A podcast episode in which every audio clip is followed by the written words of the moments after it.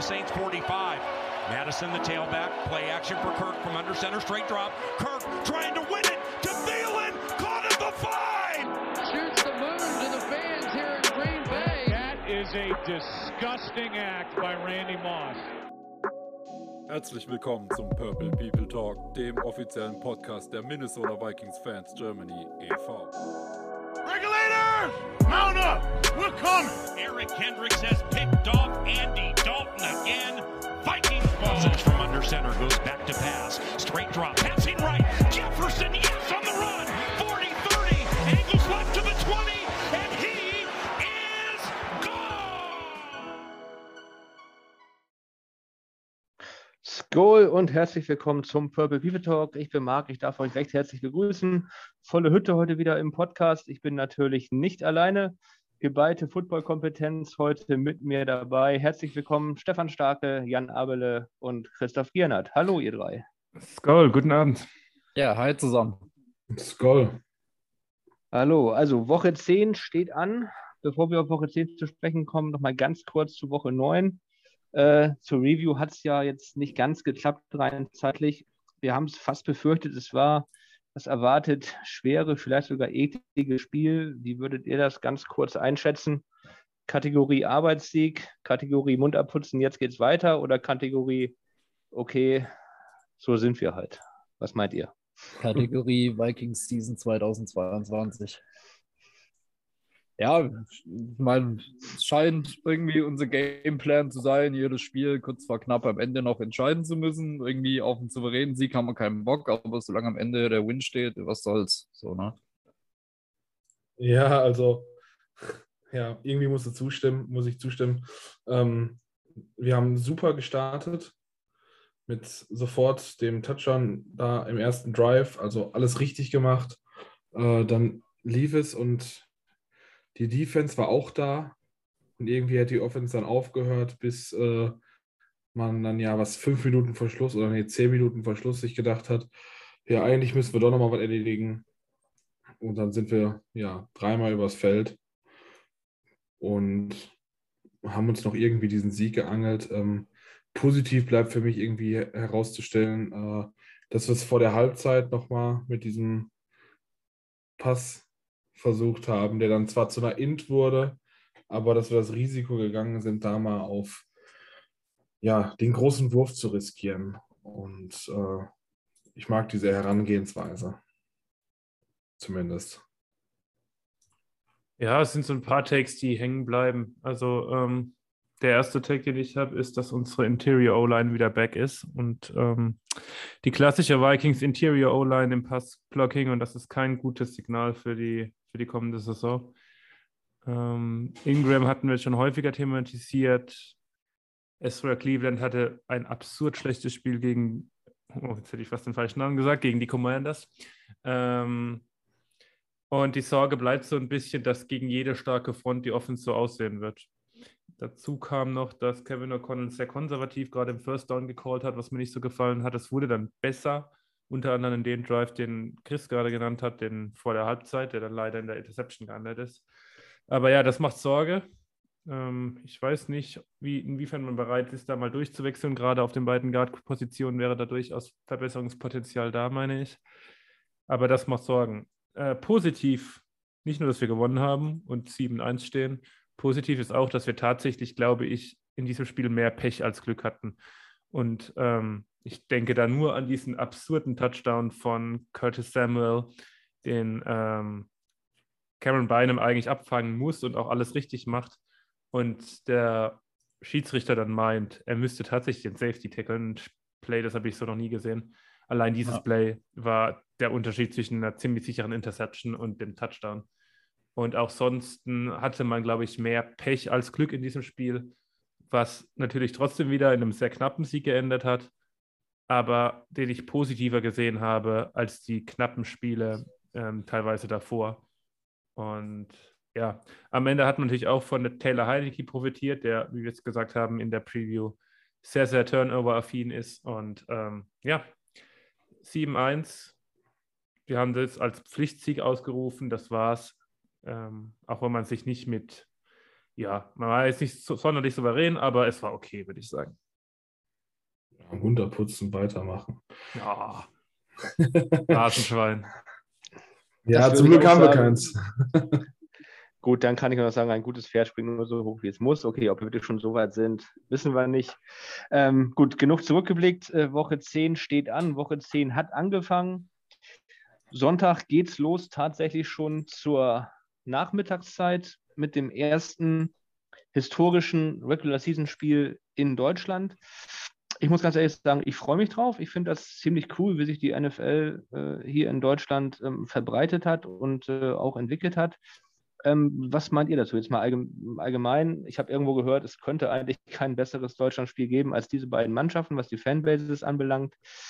Ähm, sei mal dahingestellt, aber überhaupt, dass wir diese Entwicklung haben, finde ich eigentlich ziemlich cool, muss ich ehrlich sagen. Und ich werde es mir auf jeden Fall anschauen. Was, was meint ihr? Ja, also jetzt mal die, die Mannschaften mal außen vor gelassen und ausgeblendet. Äh, Da freut sich natürlich jede Fanbase drüber, wenn sie ihr Team bei uns zu sehen bekommt. Allgemein, dass der Markt nach Deutschland rüber expandiert und auch so gewachsen ist die letzten Jahre, ist natürlich super, gerade für den Sport, auch für, für die lokalen Ligen. Und von dem her sehr zu begrüßen. Ähm, was ich jetzt so die letzten Tage ein bisschen gesehen habe, ist, dass mir dieses Rahmenprogramm um dieses Spiel rum so ein bisschen, weiß ich nicht, wir werden halt schon wieder als die Lederhosen tragenden, biersaufenden Dummdeutschen dargestellt, schon wieder so das volle Klischeeprogramm. Und ich Matt frage mich, Groening warum, gefällt das, ne? ja, klar, aber warum, warum machen wir bei einem amerikanischen Sportevent also so, so eine absolute deutsche Rahmenshow drumherum? So, äh, muss nicht sein. Aber ist natürlich so das Haar in der Suppe. So an sich natürlich großartig, dass es jetzt für uns endlich NFL-Spiele Ja. tatsächlich auch gibt. Aber es ist doch halt diese klassische Folklore, die dann die NFL mit, mit durchzieht. Äh, auch jetzt irgendwie ein bisschen irgendwie in die Richtung, auch bei den London Games oder sonstiges. Dann versuchen sie halt immer das noch mit rausstechen zu lassen. Und es war doch eigentlich jedem vorher klar, dass wenn das Spiel in München stattfindet, dass er da Lederhosen und Maßbier und sonstige Klamotten gibt. Also ich meine, das sind die Sachen, die in München, wofür München Welt, eigentlich weltbekannt ist mit dem Oktoberfest und sonstigen. Und natürlich holt die NFL, packt das dann aus, weil ja auch die Amerikaner und die anderen das irgendwie lustig finden. Und ich würde das gar nicht so ernst nehmen, dass wir da irgendwie groß was äh, jetzt draus machen. Es halt ein sehr bayerisches Rahmenprogramm, aber wenn es halt die Folklore bedient und alle dabei Spaß haben, warum nicht? Ist doch immer immerhin schön, dass ein Spiel in Deutschland stattfindet. Und naja, da die Vikings dies Jahr in London waren, sage ich mal, die Chancen sind gering, dass sie in, nächster Zeit mal äh, hier landen. Aber sie sind da. Ja, ich kann mich da eigentlich nur anschließen. Also ich freue mich sehr, dass ähm, die NFL inzwischen auch in Deutschland so einen großen Namen hat. Und dass die jetzt, ich glaube ja auch regelmäßig in Deutschland spielen wollen, wenn ich das richtig auf dem Schirm habe, nicht nur dieses Jahr. Ja, immer im Wechsel München und was ist Frankfurt? Frankfurt meine ich, ja. Frankfurt. Genau. Zumindest ist es eine Kooperation für vier Jahre und mal schauen, ob es darüber hinaus auch fortgesetzt wird. Ja. Und das ist schon schön. Ähm, mir geht es auch ziemlich auf den Sack, wenn ich ehrlich bin, dieses Bavarische, das ist ja kaum noch Deutschland, das ist ja wirklich diese ganz klassischen Klischees. Ähm, aber das, denke ich, wird auch ein bisschen abnehmen. Das wird jetzt beim ersten Mal natürlich extrem ausgereizt vom NFL-Zirkus. Da muss man einfach drüber stehen, wenn einem das nicht gefällt. Und ähm, ich denke dann, das wird mit Jahr zu Jahr weniger. Zumal ich wirklich gespannt bin, was man dann in Frankfurt macht. Ob man dann da so die schöne Region um den Hauptbahnhof in Frankfurt nimmt oder äh, was man da so Warte, aufbaut. warte, warte, warte. Äh, Aber ja, Frankfurter Applaus kennt auch jeder. äh, genau, den kennt auch jeder. ähm, grundsätzlich schön, dass Sie da sind. Ich werde mir das Spiel natürlich auch angucken und ähm, ja, freue mich drauf. Wunderbar. Wo wir schon bei anderen Spielen sind, ähm, sagen wir, die Hälfte der Saison ist rum. Woche 10 fängt an. Äh, in beiden Divisions oder in beiden Conferences scheint jetzt so ein bisschen das Playoff-Picture schon rauszukristallisieren, wer große Chancen hat, wer schon rausgefallen ist. Als Vikings-Fan mal allgemein gesagt, wenn man mal nicht nur auf unser Spiel guckt, sondern auf das Playoff-Rennen im Allgemeinen, speziell in der NFC, welche Spiele sind da interessant? Worauf würdet ihr schauen? Guckt ihr noch mit einem Auge zum Beispiel eher auf die Division-Gegner, dass man sagt, okay, wir sind zwar relativ komfortabel auf Platz 1, aber halt noch nicht sicher durch? Oder sagt ihr, okay, ich gucke mir eher so äh, die Spiele in der Conference an, so in Richtung NFC East zum Beispiel, dass es man schon mit einem Auge schieren könnte, so eher so Richtung Seeding. Was ist da eher so interessant, was das Playoff-Rennen anbelangt, aus Vikings Sicht, ähm, wenn man mal ein anderes Spiel gucken möchte und nicht unbedingt nur bei der Red Zone hängen bleiben möchte? Chris, vielleicht, du hast dich ja, gemeldet. Genau. Also ich würde als erstes sagen, ähm, in die Division zu gucken. Äh, war, wenn wir halt, wie gesagt, von unseren Spielen weggehen. Ähm, natürlich haben wir selber sowas von in der Hand, aktuell mit 7 zu 1. Ähm, aber in die Division gucken, weil als Division-Sieger bist du definitiv dabei. Und da müssen wir gucken, ob die Bears, die ja diesen leichten Formumschwung äh, mitnehmen können oder ob die ja, Packers eigentlich wieder was drehen können. Die Lions würde ich jetzt tatsächlich aktuell mal außen vor nehmen. Ähm, und darüber können wir es, denke ich, am ehesten clinchen. Und ähm, dann geht es am ehesten um Seeding. Oder wenn wir wirklich glauben, dass da irgendeiner von denen es echt noch total rumreißen kann, würde ich halt äh, auf die ja, Seahawks, Niners, Giants und Cowboys gucken, weil das halt, ich denke mal, die Eagles werden auch ziemlich sicher durch sein. Und das sind dann so die Teams. Einer von den Niners, Hawks wird mit hoher Wahrscheinlichkeit äh, deren Division gewinnen, weil die aktuell da die best formstärksten Teams sind. Aber ähm, ja, der andere wird dann halt eben wahrscheinlich den zweiten Playoff-Spot bekommen, beziehungsweise bei den anderen die Giants und die Cowboys sind noch mit drin. Aber ich denke, unsere Chancen sind richtig, richtig gut. Und ich bin eigentlich sehr zuversichtlich, dass wir die Playoffs dieses Jahr packen. Dann könnte man ja sogar am Sonntag gerade im späten Slot auf äh, das Packers-Cowboys-Spiel gucken, wo beide Kriterien erfüllt werden, ja. nämlich Division und potenzielles Seeding, Konkurrenz um den Nummer 2 Seed. Stefan, was meinst du? Ja, also das ist genau diese Frage. Dieses Packers-Cowboys-Spiel ist nämlich genau die Frage, auf was gucke ich denn? Ähm, ich sehe es nämlich anders als Chris. Ich sehe die Eagles noch nicht als Division-Sieger durch. Dementsprechend, wenn die Eagles eh Division-Sieger werden, dann braucht man ja nicht äh, gegen die Packers zu äh, gegen die Cowboys zu cheeren. Ähm, aber ich sehe das noch nicht so ganz sicher. Ähm, die, die, die magische Zahl für unsere Division, für die NFC North, ist 5. Immer wenn die Vikings gewinnen oder die Packers bzw. Chicago verliert, kann man das um ein abziehen. Und wenn man bei 0 angelangt ist, äh, haben die Vikings sicher die Division. Dementsprechend, wenn die Vikings einmal fünf, Sieg, fünf selbst holen, reicht das schon. Wenn Packers bzw. Chicago einfach selbst mal ein und zwei oder zweimal verliert, muss man dementsprechend weniger Sieger holen. Unterm Strich kann man, glaube ich, sagen, dass die Division, es fällt schwer, das als Vikings-Fan zu sagen, aber dass die Division eigentlich schon so gut wie sicher ist, weil der Abstand einfach so groß ist. Und ich dementsprechend auf Seeding gucken würde. Und da ist das erste Spiel, über das wir schon gesprochen haben, nämlich das München-Game, total wichtig weil die Seahawks im Moment so die dritte Kraft in der NFC, zumindest nach dem Playoff-Picture sind. Und dann ist natürlich, ja, diese NFC East sehr spannend, aber da zählt ja immer nur der Division-Sieger, der dann gegen uns antreten würde im Playoff-Picture. Und ähm, ja, also ich gucke tatsächlich schon so ein bisschen mehr auf Seeding als auf die Division, einfach weil die Division schon sehr, sehr gut aussieht. Ich muss tatsächlich dazu sagen, ich mache mir über Seeding bisher echt noch relativ wenig Gedanken. Ich denke mir so, wir haben es in unserer eigenen Hand, wir müssen einfach unser, unser Spiel durchziehen. Und wenn es darum geht, welches Game ich mir am Sonntag angucke, ich meine, äh, abseits von Vikings Football gibt es eigentlich nichts Unterhaltsameres, wie den Packers beim Verlieren zuzugucken. Mhm. Also gucke ich mir das Cowboys-Packers-Spiel an. Und der steht mit dir ausgewiesenem Duck-Fan bei. Hm? Ja. Gut, dann wissen wir und wisst ihr vielleicht auch, welche Spiele neben unserem Spiel ganz interessant sein könnten. Kommen wir jetzt mal langsam schon Richtung dem Spiel, was uns alle interessiert. Ähm, vorab mal, es ist ein ganz interessantes oder besonderes Spiel tatsächlich, weil es ist das erste Mal, dass die Minnesota Vikings auf Stefan Dix treffen, der bekanntermaßen von uns getradet wurde, äh, Entschuldigung, gedraftet wurde, erstmal 2015 und dann 2020 zu dem Gegner am Sonntag abgegeben wurde, zu den Buffalo Bills.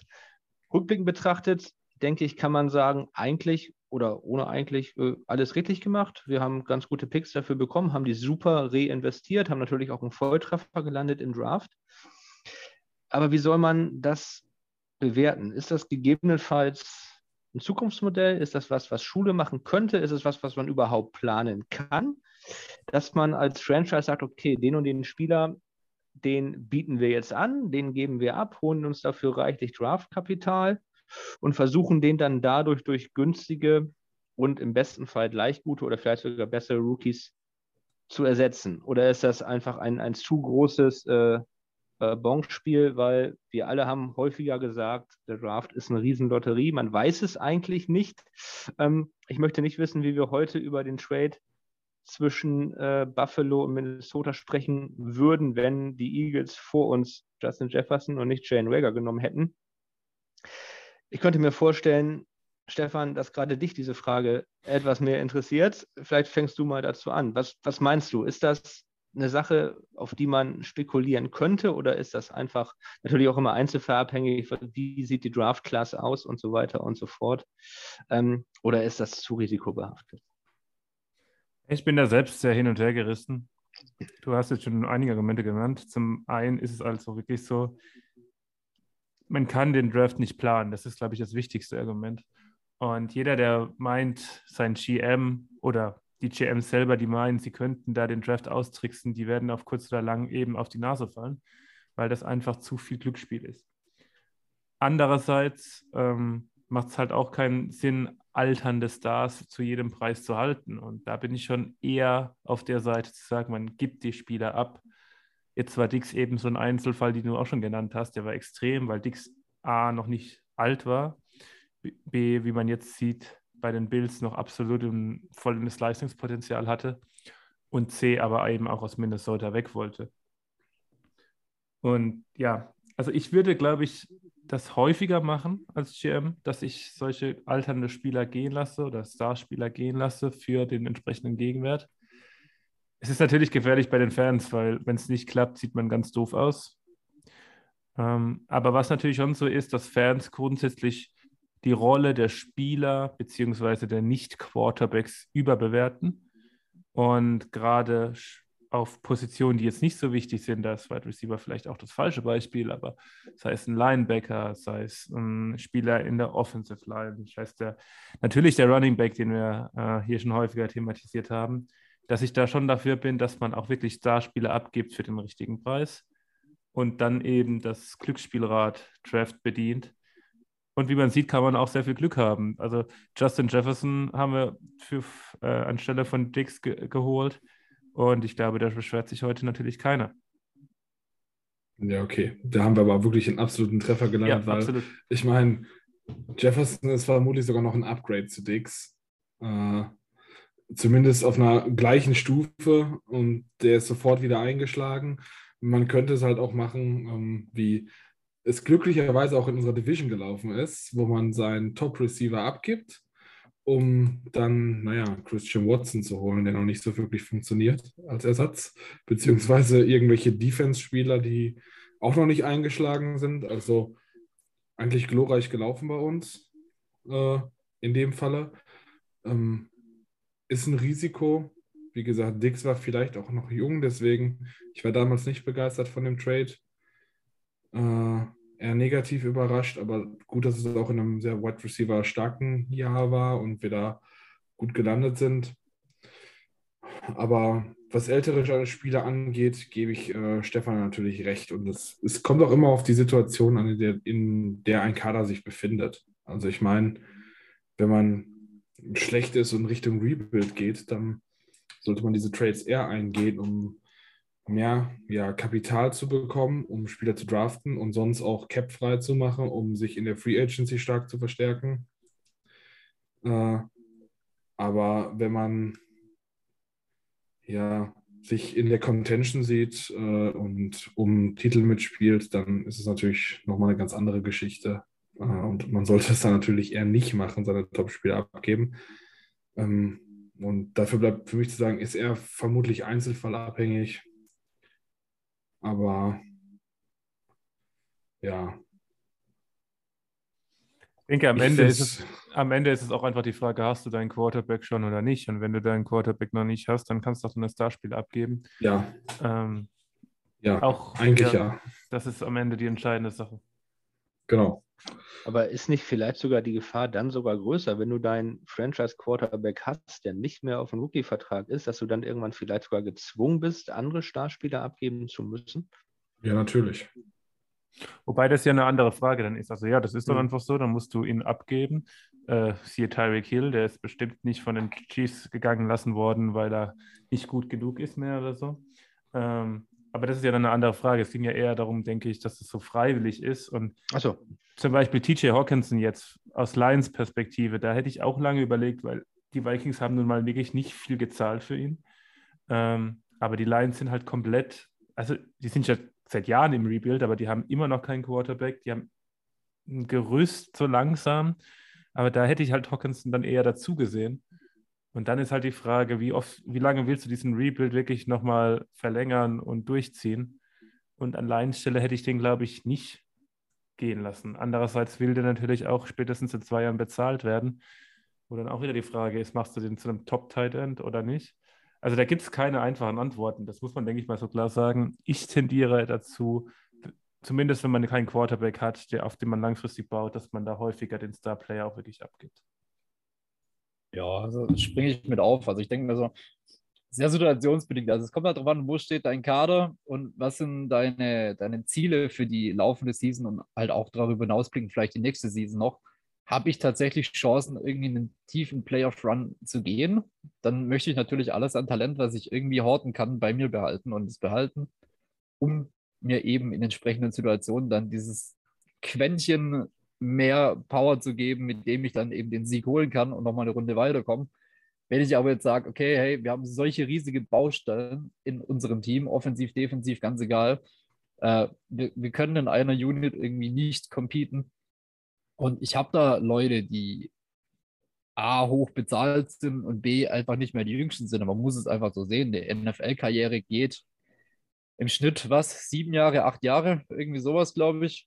Also die Jungs kommen mit 21 oder sowas in, in die Liga und sind mit 30 meistens wieder raus. So der, der größte Teil. Wenn da jetzt halt schon jemand sechs, sieben Jahre spielt, dann muss ich halt tatsächlich sagen, wenn ich für den jetzt noch ein, zwei hohe Picks kriege und dabei noch einen Haufen Kohle spare, dann macht es natürlich Sinn, den gehen zu lassen, auch wenn er noch ein gutes Jahr liefern könnte. Aber auf lange Sicht, also die Zukunftsperspektive sieht dann einfach zumindest in der Theorie rosiger aus. Natürlich, der Draft bleibt eine Lotterie und ob ich diese Picks, die ich dafür kriege, dann, ob die dann so aufgehen, wie ich mir das wünsche, bleibt natürlich immer ein Stück weit Glück. Aber die Grundvoraussetzung und die Grundphilosophie dahinter finde ich schon, also man, man sieht es ja auch bei, bei Teams, die in den letzten Jahren erfolgreich äh, waren, dass die sich teilweise ein Jahr vorher von irgendwelchen Starspielern getrennt haben, die halt einen riesigen Cap-Hit hatten und im nächsten Jahr mit diesen Picks dann halt eine komplett neue Offense gebaut haben oder irgendwie eine neue Offensive Line und auf einmal steht das Team trotzdem, dass der Starplayer weg ist, durch diese verbesserte Breite im Kader einfach besser da. Und also ich sehe den Punkt dahinter, es kommt halt wirklich drauf an, muss ich noch was verbessern oder habe ich wirklich einen Kader, mit dem kann ich angreifen und daran richtet sich diese Entscheidung. Ich meine, der Fall Dix war ja klar eigentlich, der hatte keinen Bock mehr auf Minnesota, der wollte raus, der war teuer. Ähm, gut, dann nehmen wir halt mit, was geht und machen das Beste daraus. Und wie jetzt alle schon gesagt habt, das war halt der absolute Glücksgriff mit äh, Justin Jefferson. Wobei, ich hake da nochmal kurz ein. Also, Dix war natürlich die eine Sache. Im Nachhinein hat er vielleicht nicht alles falsch gemacht, wenn man so hört, was aus dem, Ja. äh, ja, aus dem Coaching-Staff und aus dem Team rauskam, nachdem das alte Regime ge gefeuert wurde. Ähm, wobei ich da nochmal stressen möchte, jetzt äh, nochmal auf die, auf die Diskussion zurückzukommen, dass das wirklich hart ist für Fans. Also nehmen wir mal das Beispiel Vikings. Nehmen, sagen wir mal, wir würden nicht 7-1 stehen, sondern von mir aus 4-4. Und dann ist die Frage, ein, ein Starspieler, den wir alle mögen, Eric Hendricks zum Beispiel, 30-jähriger Off-Ball-Linebacker, was kriegst du für den? Sagen wir mal, kriegst du den Viert- oder Fünftrunden-Pick. Würdet ihr das machen? Also, das ist halt die Frage. Ähm, du sparst dir natürlich Gehalt, du kriegst einen Pick, du hast einen alternden Star, der nicht auf der wichtigsten Position ist, aber dafür gibt es natürlich auch noch viel zurück. Und ähm, ich weiß nicht, ob ihr dann Kendricks für abgeben würdet. Also, wenn das jetzt eine konkrete Frage ist für einen Viertrunden-Pick, Stand jetzt, würde ich Kendricks nicht abgeben. Also ich sehe einfach nicht, dass wir dahinter ein Replacement haben. Das sollte ich meine, klar, wir haben äh, Asamoah, der schon einiges an Flashes gezeigt hat und Potenzial hat auf jeden Fall, aber äh, wenn ich 4-4 stehe, dann ist in dieser Season, in dieser Division halt immer noch oder in dieser Conference halt immer auch noch alles offen. So, dann werde ich mir da jetzt keine neue Baustelle aufmachen, wo ich keine haben muss. Und deswegen würde ich in dem Fall, also für einen Viertrunden-Pick, gebe ich den Kendricks in der Situation, in der wir uns jetzt befinden, wenn wir 4-4 stehen würden, in der aktuellen Season, nicht ab. Ja, ist in der aktuellen Season, Entschuldigung. Ne, mach ruhig mal. Ich sage in der aktuellen Season vielleicht nicht, aber ich habe äh, genau die gleiche Situation hatten wir letzte Saison, als es überhaupt nicht lief und als die Packers vorne wegmarschiert sind, auch das Wildcard-Rennen sehr, sehr eng wurde. Ähm, ich kann mich daran erinnern, es gab, es gab hitzige Diskussionen in, in der Gruppe irgendwann war der Punkt erreicht, wo wir gesagt haben, so, es, es muss jetzt äh, ein Umbruch her, nicht nur im Coaching-Staff. Ähm, wie, wie machen wir den, den Rebuild? Der, der muss jetzt eingeläutet werden. Da war ich zu dem Punkt auch äh, tatsächlich dafür. Und da gab es nur wenige Spieler, wo ich gesagt habe, okay, die sollte man halten als Grundgerüst für die Zukunft. Und da ähm, haben solche Spieler ehrlicherweise, auch wenn es absolute Publikumslieblinge sind, ähm, wie Eric Kendricks, aber auch, das hat, da hat man mal im Moment alles Fansein ausgeblendet, Adam Thielen und ähm, auch ein Devin Cook nicht dazugehört. Ja. Weil wenn du den ganz harten Schnitt machen musst ähm, und dann von außen kommst, ähm, dann darfst du, es ist nostalgisch, es ist schade, aber du darfst eigentlich dann diesen Blick nicht haben äh, mit, äh, mit Dankbarkeit und mit, äh, speziell bei Adam Thielen, mit Cinderella Story und Hometown Kid und bla bla bla irgendwann geht das leider nicht mehr. Und ähm, aber letzte Saison war für mich da der Punkt tatsächlich erreicht.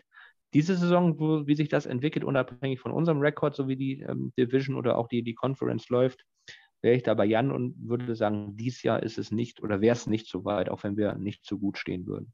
Letztes also, Jahr war es so. Genau, letzte Season wäre ich auch dabei gewesen. Da hätte ich eigentlich bis auf äh, Brian O'Neill auf Right Tackle ähm, Justin Jefferson. Ja, ja, ja Justin, Justin, Justin, Jefferson und so. Und dann wird es schon knapp, wo ich mir überlege, wen muss ich denn da jetzt zwanghaft halten? So.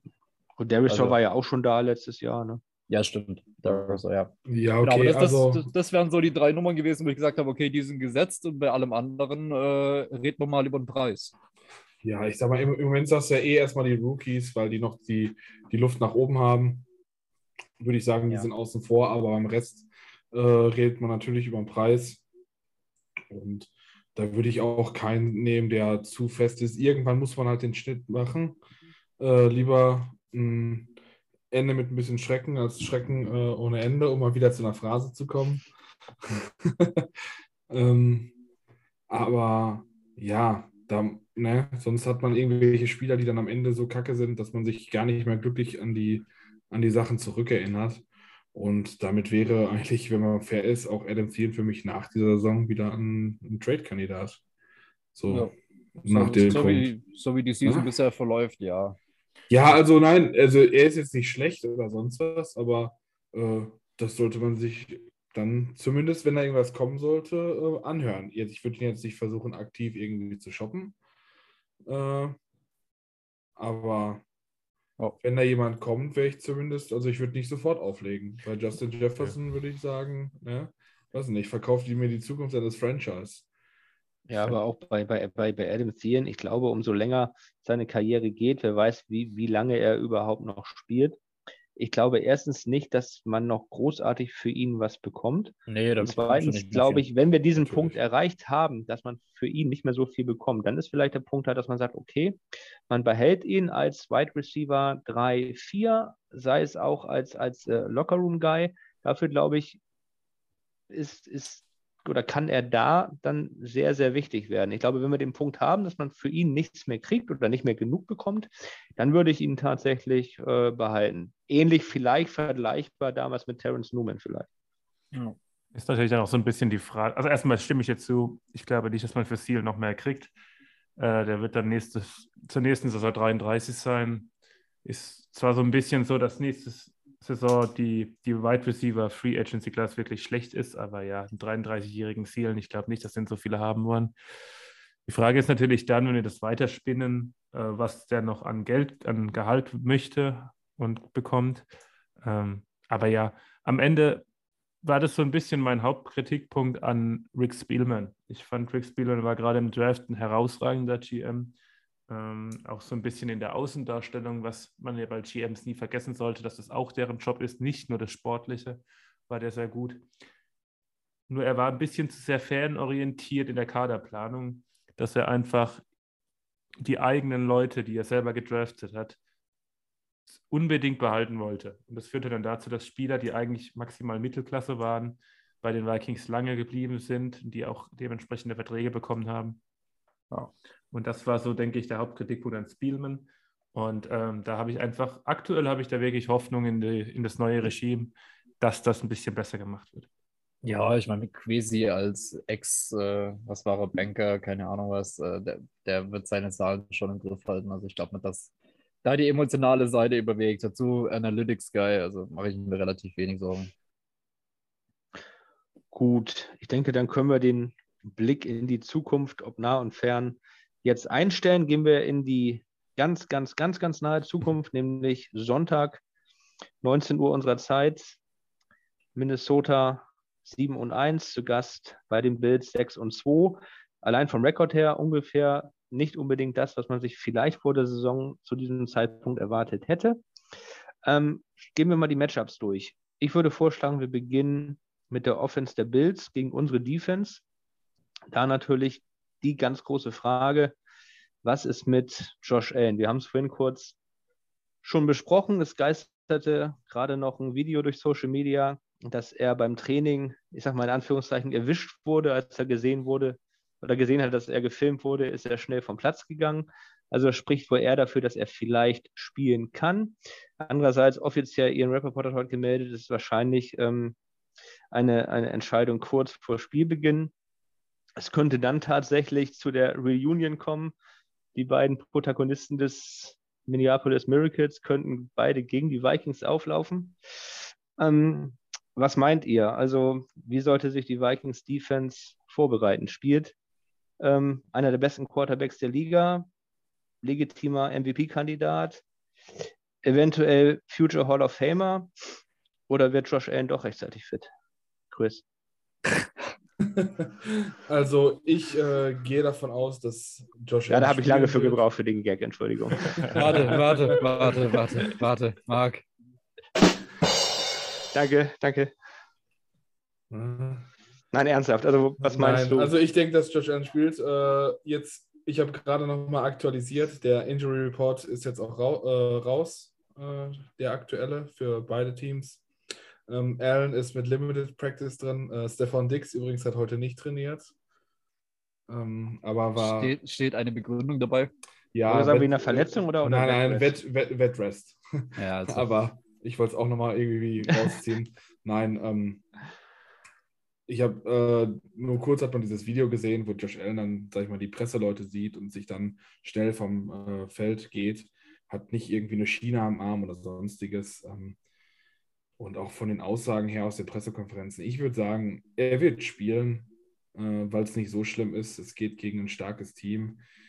Die werden schon, also die werden, die werden ihn nicht rausnehmen. Da bin ich ähm, eigentlich ziemlich überzeugt von. Und äh, das macht es natürlich nicht einfacher, sondern natürlich äh, definitiv schwerer. Aber wir spielen aktuell ganz gut, wenn wir ihn unter Druck setzen können. Das haben die Jets beispielsweise letzte Woche auch geschafft. Äh, dann kann das wackeln. Aber ich denke, die werden damit ziemlich voller Kapelle gegen uns auflaufen. Ja, also ich gehe auch schwer davon aus, dass Josh Allen, wenn er trainiert und irgendwie machbar ist, der wird spielen. Und es sieht jetzt nicht so aus, als wäre nichts, äh, also komplett nicht in der Lage aufzulaufen. Und ich glaube, solange er irgendwie eine Möglichkeit findet, aufs Feld zu kommen, werden sie das auch machen. Ähm, nee, der spielt nicht. ich sage, der spielt nicht. Ähm, ihr könnt euch gerne einen Wetteinsatz bis zum Ende der Folge überlegen. Ich werde ihn eingehen. Ich glaube, das ist eine ganz große Scharade, was die Bills da gerade machen. Dass der rennt vom Platz, weil er sieht, dass plötzlich die Medien da sind. Come on, der weiß genau, wo die Medien sind.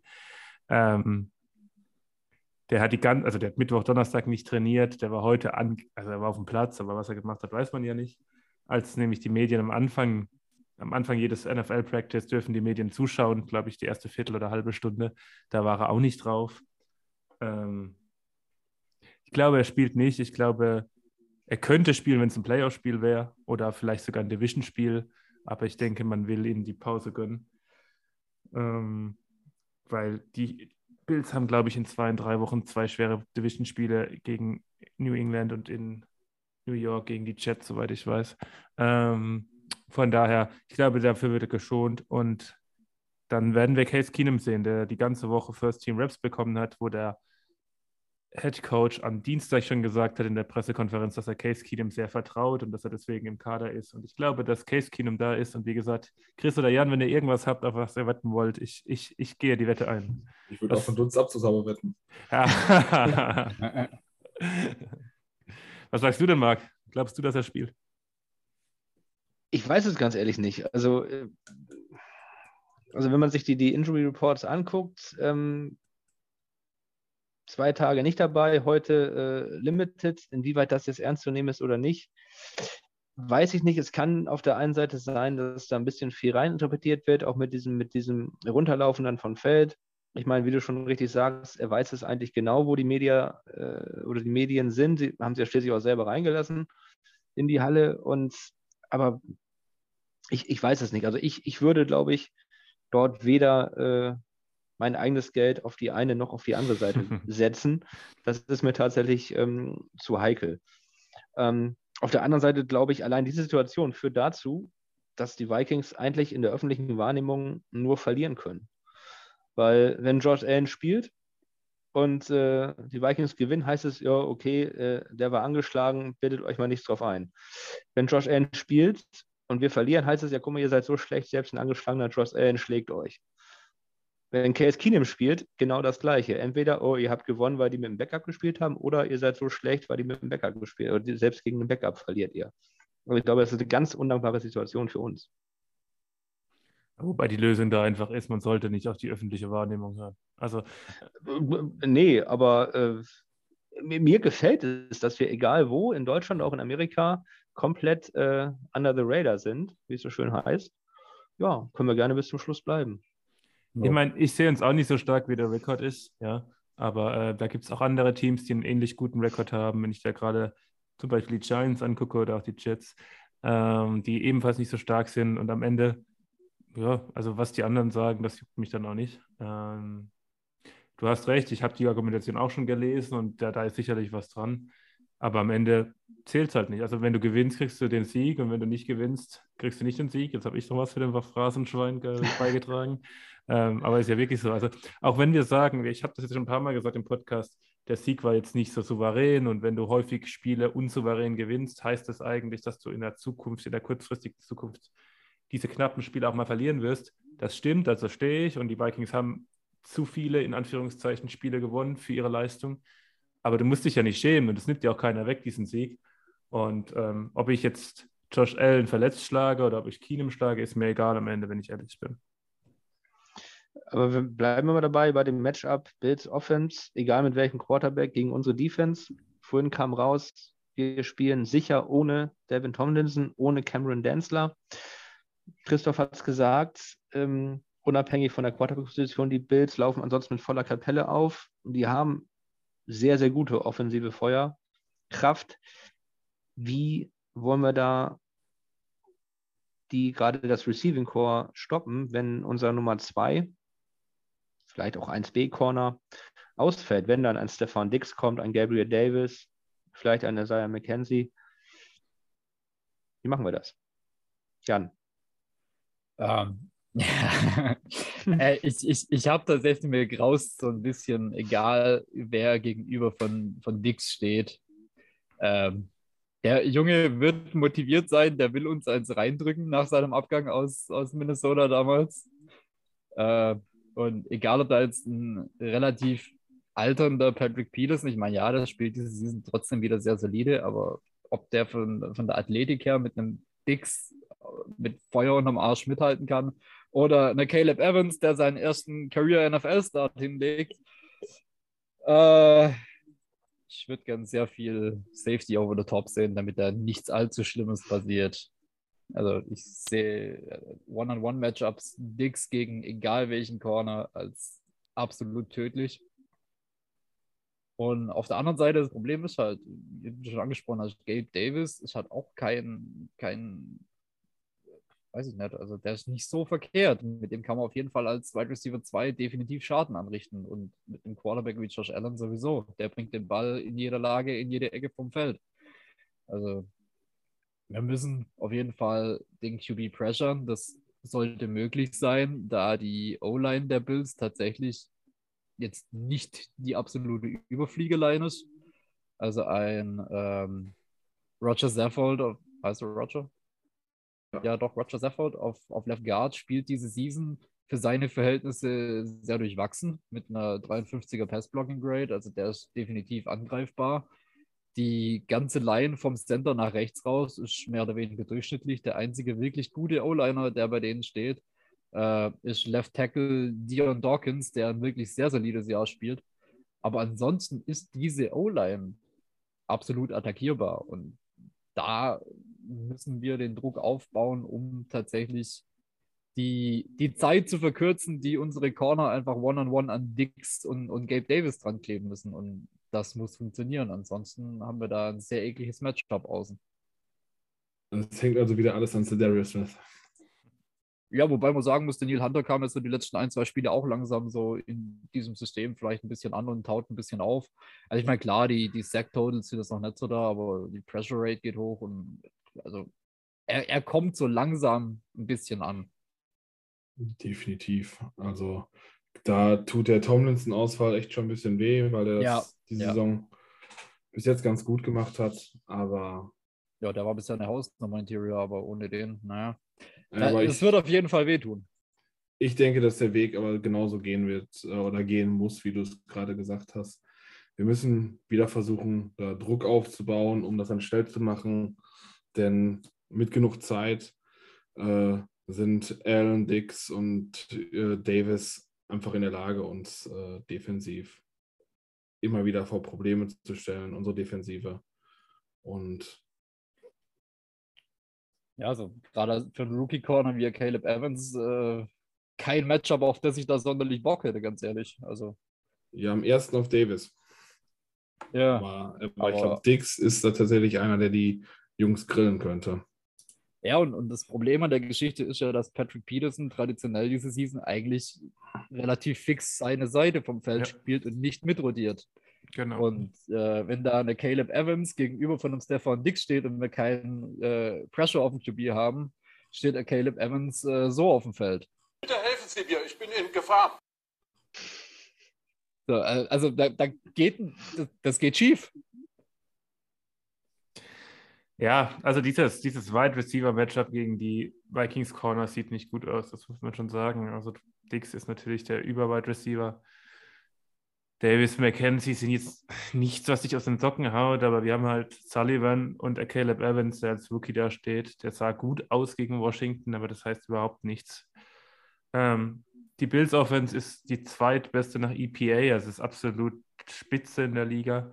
Ist natürlich mit Josh Allen ist jetzt schwierig, das zu, das irgendwie zu quantifizieren, ob er spielt oder nicht. Und ähm, wenn er nicht spielt, dann sehe ich uns aber doch mit der Möglichkeit, dann, dann, dann sieht die Sache meiner Meinung nach ähnlich aus wie gegen die Commanders, dass ja. wir die, die Line of Scrimmage dominieren, dass wir einen guten Backup als Gegner haben, der aber eben nur ein guter Backup ist und der auch immer mal wieder, auch wenn es nicht ganz so schlimm ist wie bei Heineke, immer mal wieder der gegnerischen Defense die Chance gibt, ähm, dass, dass die, die Vikings, die, die Line of Scrimmage in dem Matchup dominieren kann, das sehe ich schon, weil Jan hat es gerade gesagt, außer der Left Tackle ist da niemand dabei, bei dem man sich groß Sorgen machen müsste in der Bills O-Line. Und ähm, dann tatsächlich mehr von Donatel, wie er zeigt, nämlich passiv spielen, nicht blitzen in dem Matchup meiner Meinung nach, ähm, den, den Quarterback die Fehler machen lassen. Wenn es Keenum ist, wenn es Josh Allen ist, sieht die Sache anders aus. Nicht nur, dass der der best oder zweitbeste Quarterback der Liga ist und einen unglaublichen Arm hat, der ist auch läuferisch so stark, dass du da mehr Leute in die Box ziehen musst. äh, dass du jemanden hast, der auf ihn aufpasst als Spy, was auch schon oft einer zu wenig ist, aber irgendwo musst du halt Abstriche machen.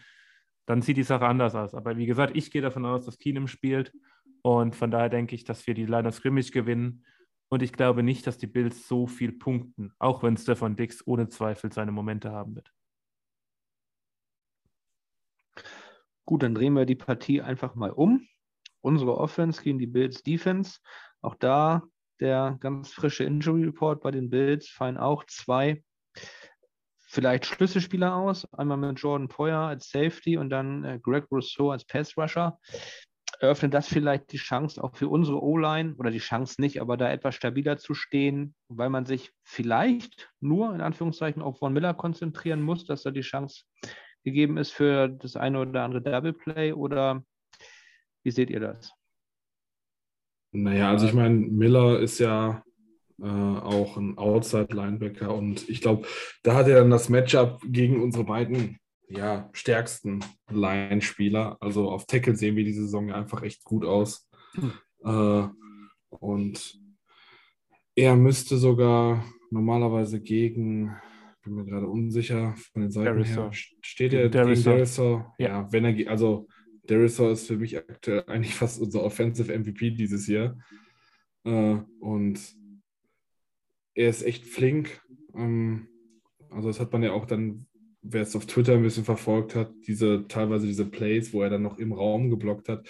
Also ich denke, Derisor gegen Von Miller sollte für uns doch eigentlich ein ganz ordentliches Matchup sein. Und ähm, ja, Russo ist raus, das ist schon mal ganz gut. Äh, der kommt ja ein bisschen mehr über Interior mit. Das Schwierige dafür, ist. Äh, dafür haben sie Interior äh, Ed Oliver wieder, ne? Ja. Er kommt jetzt halt wieder. Ja. Also hatte bis jetzt auch ein ordentliches Jahr Ed Oliver, aber ich glaube, oder? Ich bin jetzt gerade ein bisschen links, durchwachsen, eher so ein bisschen. Aber nichtsdestotrotz ist äh, Ed Oliver natürlich kein kein schlechter Spieler. Äh, ja, die Frage ist, was unsere Mitte da ein bisschen halten kann wieder. Es ist wie jedes Mal, bei den Tackeln mache ich mir aktuell echt wenig Sorgen, aber Interior ähm, kann das immer ein bisschen bitter werden und wenn dann auch mal von Miller nach innen gezogen wird, äh, der ist dann erfahren und clever genug, um so ein Ingram, Cleveland oder auch ja, Bradbury, gegen den wird er eigentlich nie spielen, aber um die auch mal alt aussehen zu lassen. Ja, auf jeden Fall. Also gerade ähm, Ingram sieht diese Season halt mit gut aus. Ich meine, er ist ein Rookie. Klar wird er von erfahreneren Leuten einfach mal auch äh, da als, als Ziel ausgemacht und ausgenutzt, um, um da mal Schaden anzurichten. Und das passiert, aber ja, die letzten ein, zwei Games gegen die gesamte Interior O-Line Performance halt im Vergleich zu dem aus den ersten paar Spielen deutlich runter und äh, ja, es, es wird interessant. Es wird auf jeden Fall interessant, was diese Interior O-Line, wie stabil die dann da steht oder eben auch nicht stabil. Ja, die Sorge ist ja so ein bisschen, wir hatten das jetzt schon ein paar Mal, dass wir ganz gut gestartet sind in der O-Line, dass die Interior O-Line auch ordentlich war, Durchschnitt. Und dann kommt man in die Season so rein, die Gegner kriegen mehr und mehr Tape und man die, die kontern dann und wir finden dann wiederum keine Option, irgendwie da wieder was zu verbessern. Ähm, die hatten es schon im Vorspiel des, der Commanders gesagt, da ging es hauptsächlich um Ingram, dass man da vielleicht doch jetzt mal einen Austin Schlottman oder einen Chris Reed reinsetzen sollte, weil wir sind nun mal bei dem Rekord und wir haben jetzt nichts mehr zu verlieren. Wir müssen jetzt keine Rookies per äh, per Zwang irgendwie ausbilden in dieser Saison. Wir können jetzt wirklich mal schauen, dass wir unsere Siegchance maximieren. Und ähm, ja, es ist das Gleiche wie auf der anderen Seite des Balles. Auch hier glaube ich, dass die Defensive-Seite, auch wie das die Commanders gemacht haben, komplett dominieren wird, zumindest die Interior äh, Defensive Line. Und dann ist es halt schwer, den Ball zu bewegen, weil kein Quarterback hat gerne Interior Pressure, aber Kirk Cousins schon dreimal nicht. Ähm, dann kann man den Ball nicht laufen, wie wir gesehen haben gegen die Commanders. Und dann sieht die Sache schon echt schlecht aus. Und ja, die, die Verletzungen der Bills helfen, der Bills Defense. Besonders Rousseau fällt mir da ein. Ähm, aber ich weiß nicht, also die sind alle besser als unsere, also die ganze Interior Defensive Line ist besser als unsere Interior Offensive Line. Der Quan Jones zum Beispiel, der Defensive Tackle der, der Panthers, ist jetzt keine Fallobst, ist jetzt auch kein Elite-Spieler, um Gottes Willen, aber der spielt halt wahrscheinlich gegen Ed Ingram oder gegen Ezra Cleveland und wird oft genug auch ein One-on-One bekommen, weil eben One fucking Miller auf der anderen Seite steht außen. Ähm, und das wird ein Problem. Und das habe ich auch vorhin in der Nachbe äh, Nachbetrachtung zum Commanders-Spiel gesagt. Die Vikings werden gegen jede starke Front große Probleme haben, Ja. solange sie mit dieser Interior Offensive Line auflaufen. Und das ist eine starke Front. Und ähm, ich glaube nicht, dass, dass das ein schönes Spiel wird für die Vikings Offense. Da hilft es auch nicht, dass mit Jefferson, Thielen und äh, Hawkinson drei wirklich gute Waffen da sind, die eigentlich viel gegen diese Secondary anrichten können, weil eben auch Pryor verletzt ist, der starke Free Safety der Bills. Ähm, aber wenn du den Ball nicht wirklich loskriegst, weil diese Interior Defensive Line so dominiert, dann wird es wieder ein hässliches Spiel. Da bin, bin ich relativ sicher. Ja. Ja. Aber positiv ist immerhin zu sehen, dass trotzdem deren in meinen Augen Interior Defensive Line nicht ganz so stark ist wie die der Commanders. Mhm. Ja, gut, die Commanders sind nochmal eine andere Nummer.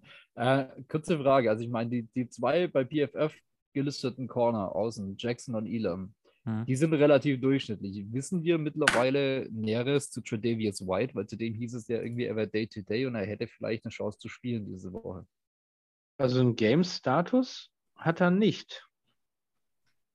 Ich weiß nicht, Ich ist hab denn eben überhaupt noch mal schon den, im, ist der schon im, im aktiven Kater? Ich weiß gar Bis, nicht. bis jetzt nicht, aber er könnte theoretisch aktiviert werden. Ja, genau, dann kann er auch keinen Game-Status haben. okay. Ähm, ich weiß es nicht. Was, ich- Also er wurde diese Woche als Day, jetzt nicht er, er wurde diese Woche von seinem Headcoach als Day-to-Day beschrieben. ja, ich sehe es Und wenn, gerade. wenn, wenn Tredavious White nämlich fit wird, dann sieht diese Secondary halt auch gleich nochmal anders aus. Klar, das, das ohne Das ist- Frage. Das ist so, so ein Kaliber äh, Cornerback, der halt auch einen Justin Jefferson einfach shadowed und dann mal kalt stellen kann, wie wir diese Season leider schon ein, zwei Mal gesehen haben. Ja, also ich sehe jetzt nicht, dass da irgendwas. Ähm, aha, er hat halt wohl mittrainiert heute, aber ja, ja, also dieses Spiel überhaupt, das ist jetzt nicht nur Josh Allen, wie glaube ich die Zuhörer so langsam mitkriegen. Dieses Spiel ist auch sehr, sehr abhängig von dem Buffalo Bills Injury Report. Jetzt nicht von dem, der heute rauskommt, weil da so viele questionable sind, sondern von dem, wer dann am Ende wirklich drauf äh, auf dem Feld sein wird.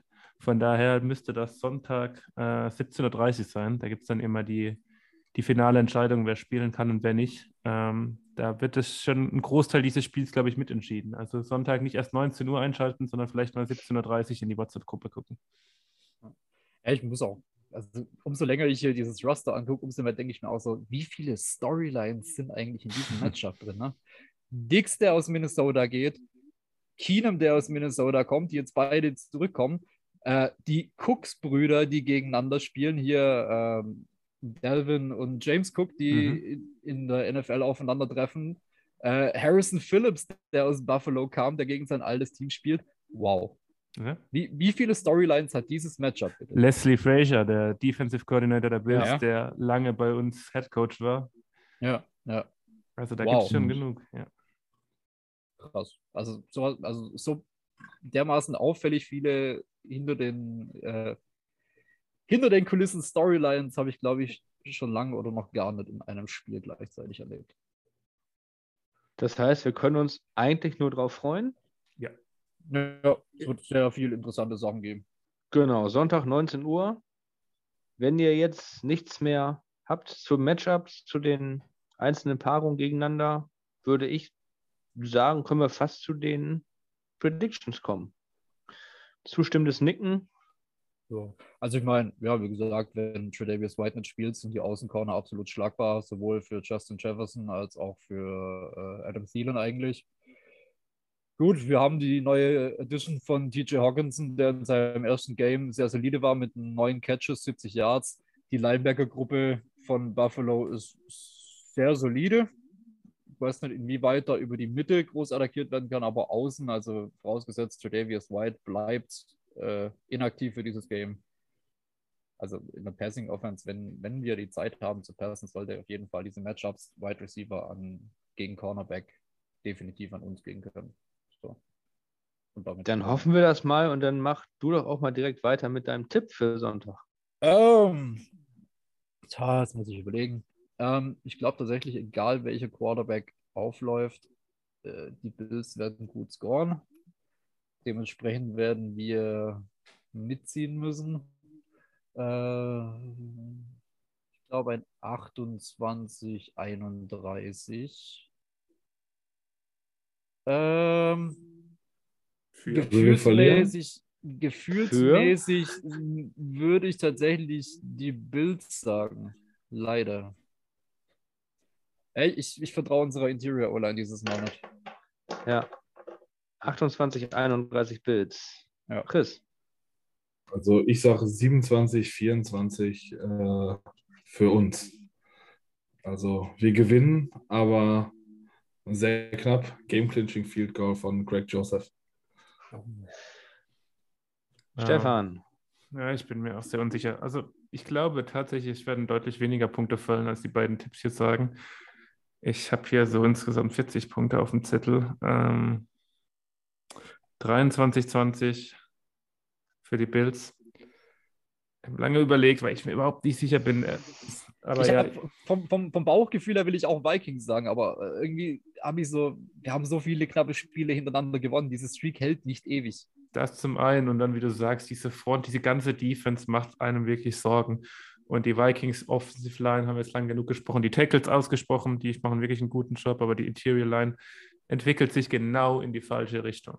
Aber ähm, ich habe oft genug in diesem Podcast oder auf Twitter gesagt, heute gibt es keine Entschuldigung, es muss gewonnen werden. Das Schöne ist, die Vikings sind 7 und 1 und ich habe es vor dem Commander-Spiel gesagt, ähm, es kommen zwei sehr harte Spiele mit den Bills und mit den Cowboys und das Ja. können, jeder Fan kann das als Zusatzspiel sehen, weil selbst wenn wir beide Spiele verlieren, stehen wir 7 und 3 und keinen juckt's. Ja? Und wir haben die schwierigsten Spiele hinter uns im Jahr.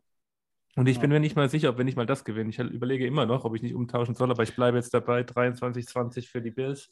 Ja, also ich sehe es auch sehr, sehr auf Augenhöhe. Eigentlich kannst du Münze werfen. Und, mal, diese dies, negativen Leute hier. und ich würde es genau andersrum sagen. Marc hat vorhin diese Argumentation gepasst, ja, wir werden eh, können nur verlieren. Ich sehe es inzwischen so, wir können nur, äh, nur gewinnen, weil wir so viel Vorsprung haben, weil wir zwei schwierige Gegner haben, egal ob der Keenum oder Allen spielen. Ich sehe diesen Kader mit, nee, ich sehe den den besten der NFL an. Ähm, ich sage, die Bills gewinnen das knapp 23-20 und ich sage, die Vikings können damit sehr gut leben. Ja, ich sehe das tatsächlich genauso wie du, dass wir nur gewinnen können. Ich habe ge damit gemeint, wir können nur in der öffentlichen Wahrnehmung verlieren, egal wie das Spiel ausgeht. Ähm, ich sehe es tatsächlich auch so, dass ich nicht so viele Punkte erwarte. Ich glaube, es wird nicht so high-scoring, wie, wie vielleicht einige meinen. Ich setze ein bisschen auf den auf das Argument, dass entweder der Backup-QB spielt oder der Quarterback nicht bei 100 Prozent ist. Ähm, von daher glaube ich, dass die Bills Offense nicht so die Feuerkraft hat, ähm, wie man das von der erwarten kann oder befürchten muss aus Vikings Sicht. Ich glaube aber auch, dass wir uns äh, lange Zeit mit der äh, guten Bills Defense etwas schwer tun. Ähm, aber um jetzt ein ausgeglichenes Tippverhältnis hinzubekommen, da setze ich dann eher mein, mein Herz gegen den Kopf durch. Ich sage, es wird ein knappes, ekliges Spiel. Ich weiß gar nicht, wie das Wetter werden soll, aber ich tippe auf ein 20 zu 17. Mö möglicherweise Schnee in Buffalo. Ja. Ich sage, wir gewinnen das Ding ganz knapp. Hässlich, schmutzig, 20 zu 17. Wir, wir, wir rennen den Ball. Alle, alle regen sich auf während des Spiels. Twitter glüht mit den schlechten First Down Decisions. aber am Ende holen wir einen schmutzigen Sieg. Jetzt pass auf, jetzt kommen die Vote Predictions. Ja. Chris, du hast mir letztes Mal meine geklaut. Ich mache, ich mache, ich mache, damit ich dir deine wieder klaue. Das glaube ich nicht. Ich habe, äh, also dann gebe ich dir einen aus. Ich habe es hier Dann- aufgeschrieben. Oh Gott, das, das erhöht den Druck nochmal. ähm, ich gehe diesmal mit einer defensiven Bold Prediction. Oh Gott. ja, okay. Das ist schon mal gut, das ist schon mal gut. Ähm, the Darius Smith. Ah, okay, schade. Ähm, ich sage, The Darius Smith äh, holt sich in diesem Spiel dreimal, welchen Quarterback auch immer. Okay. Aber gerade Oh, so, Stefan, gerade so bold, wenn wir ehrlich sind. ich wollte gerade sagen, Stefan, Stefan äh, schwankt so ein bisschen, ist es nicht bold genug. Lass mal mal gelten. Okay. Dann, dann setz mal gleich direkt nach. Ja, also was wir noch gar nicht besprochen haben, die, die Bills haben ja letzte Woche mit Josh Allen gegen die New York Jets verloren. Und die Jets hatten einen ja, extremen Quarterback-Nachteil, das kann man, denke ich, sagen. Und haben es dadurch weggemacht, dass sie wirklich komplett aufs Kurzpassspiel gesetzt haben und ähm, so die Front der Bills so ein bisschen ausgetrickst haben. Ich weiß nicht, inwiefern das einfach so replizierbar ist, aber ich würde mir wünschen, dass äh, man das macht, dass man das Kurzpassspiel wirklich maximiert was auch frustrierend sein kann, weil da braucht man viele Yards auf the Catch, aber ähm, ich glaube, dass das die richtige Entscheidung ist. Und dementsprechend glaube ich, dass KJ Osborne ähm, die meisten Touchdowns, die meisten Receiving Yards auf dem ganzen, fängt, auf dem ganzen Feld fängt. Das ist ziemlich bold. Okay, ähm, das war jetzt mehr oder weniger so mein Ding, was ich haben wollte. Ich wollte also auch auf diese kurzen Bälle rangehen, aber eigentlich mit Hawkinson. Aber dann schwenke Ah. ich um und ich sag, es schneit. Wir erleben eine Delvin Cook Masterclass, der seinem kleinen Bruder mal eine von Latz ballert und zeigt, wie das in der NFL läuft, mit 160 Yards, zwei Touchdowns. Soll das wirklich Hätte Also es, ich habe heute Morgen einen Wetterbericht gesehen, äh, von wegen, es besteht zumindest die Möglichkeit, dass es schneit am Wochenende in Buffalo, ja. Gar keine Lust. Besteht es doch im November immer, oder? Ja, Buffalo. Ähm, gut, äh, meine Prediction, ich weiß jetzt nicht, ähm, Stefan, wenn es nicht bold genug ist, sag's bitte direkt. Ich sage, wir äh, forcieren zwei Red Zone Turnovers der Bills. Doch, das ist bold genug. Gut, dann haben wir's. Dann können wir es eigentlich abschließen. Mit dem Programmplan sind wir soweit durch. Ähm, ich war mal auf einer Veranstaltung, da sagte die Hauptfigur, wenn noch jemand was zu sagen hat, dann bitte jetzt oder er möge für immer schweigen. Ich dachte, jetzt Okay. kommt Jan, jetzt, jetzt dachte wirklich, jetzt kommt Jan mit seinem Soundboard, aber ich glaube, er war zu spät. It was at this moment that he knew. He fucked up. Dann Also ich habe wünsche ich, übrigens, Entschuldigung, also, ich habe übrigens Ja. gerade noch mal eben geguckt, äh, 90-prozentige Niederschlagswahrscheinlichkeit bei 4 Grad. Also es könnte durchaus schneien. aber plus oder, oder Fahrenheit oder Celsius oder, Äh, Celsius, Celsius. okay, und plus. Ja, plus. Nicht minus, plus. Boah, von, von 4 Grad und Regen auf 2 Grad und Schnee geht, geht schnell. Ja, sind ja noch zwei Tage. Werden wir hier schon zum Wetterkanal. Äh, vielleicht an die Zuschauer, wenn euch was einfällt äh, für die Wette, dass Josh Allen spielt, dann packt es in die Kommentare. Haben wir die Zuschauer auch noch mit eingebunden. Äh, ich bin mir ziemlich sicher, dass er nicht spielt. Äh, der Klassiker, Vielleicht- Kiste Bier. Das kriegen wir hin. Oder vielleicht, oder vielleicht als kleine Anregung, wir haben ja seit dieser Woche unsere Charity-Aktion laufen. Oh, das ist gut. Ähm. Ja. Hm, Ist noch besser. Gut, dann sage ich vielen Dank in die Runde. Ich wünsche euch, den Zuhörern, einen schönen Game Day. Eröffnet den Spieltag gemütlich beim Kaffee und Kuchen mit dem Munich Game.